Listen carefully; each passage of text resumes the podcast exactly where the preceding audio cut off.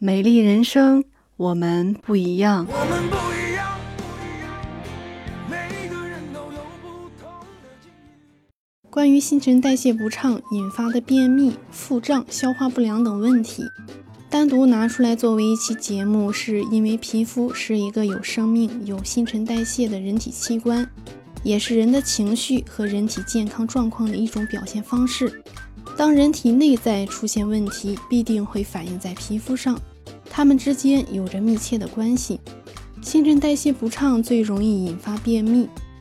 中医认为，由于肠道积热、气血不通、气血凝滞，或者是气血亏虚，影响到肠道的正常生理功能，进而引起了便秘。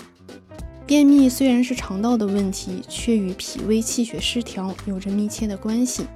人的肠道就像是河道，经胃肠消化吸收之后的糟粕，就像是河道中的船只。正常情况下，肠道气血充沛，糟粕才能够顺利移动，逐渐排出体外。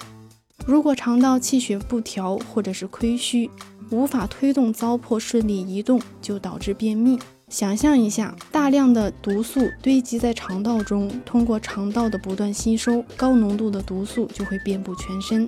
长期便秘还会使气血中的浑浊物质越来越多，那么头痛、失眠、疲倦也会接踵而来。这些症状只是让人心烦，还称不上生病。许多人往往就忍了下来，日积月累，肠癌、脑猝死、心脏病等各种疾病的发病率都会上升。新陈代谢不畅也是引发腹胀和消化不良的元凶。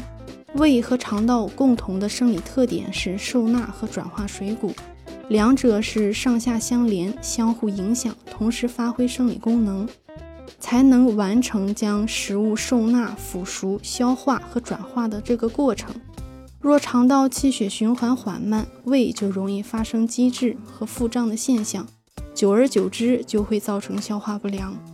上期节目跟大家分享了推小肠经能够起到加快新陈代谢的速度，这个方法建议经常便秘和腹胀、消化不良的小伙伴们长期坚持，会有意想不到的效果。